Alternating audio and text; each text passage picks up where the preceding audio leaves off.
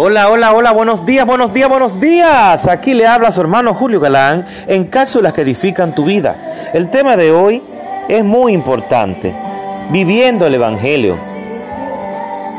De acuerdo con este versículo, nos dirigimos a un tiempo en el que viviremos en la unción a su máxima expresión.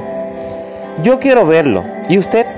Deseo ver a todo el cuerpo de Cristo fluyendo en una unción tan poderosa que toda la tierra sea llena con la gloria de Dios. Aleluya. Yo lo creo, eso está muy cerca. Con todo mi corazón yo lo creo. Y somos la generación que lo presenciará. Pero antes de que suceda debemos quitar lo malo que obstruye la unción. Hay muchas cosas que tienen que ser eliminadas y quitadas. Es necesario que nos apartemos de las tradiciones religiosas que provocan que nos, que nos molestemos ante la idea de que ordinarios creyentes como nosotros o el pastor de nuestra iglesia puedan obrar bajo la unción del Todopoderoso. En una ocasión le pregunté al Señor cuál era el problema más grande en el cuerpo de Cristo y Él me respondió, su obstinada determinación de corregirse unos a otros. En momento, es momento ya de cambiar. Es importante que detengamos la contienda, la crítica y que ya no nos ofendamos los unos a los otros. Y debemos hacerlo ahora, pues el fin del tiempo se acerca. La unción debe fluir en una medida que nunca antes hemos visto, o incluso ni siquiera soñado que fuera posible.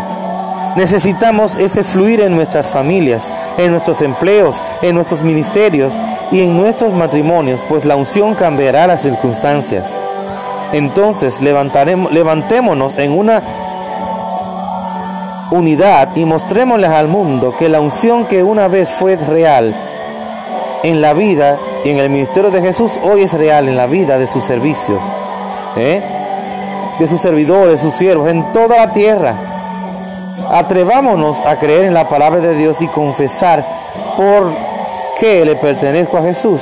El Espíritu del Señor está sobre mí y me ha ungido. Prediquemos y vivamos el Evangelio de Cristo. Por eso le pertenecemos a Jesús.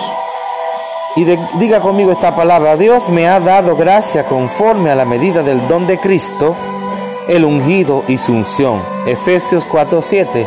Y repetimos de nuevo, Dios me ha dado gracia conforme a la medida del don de Cristo, el ungido y su unción. Aleluya.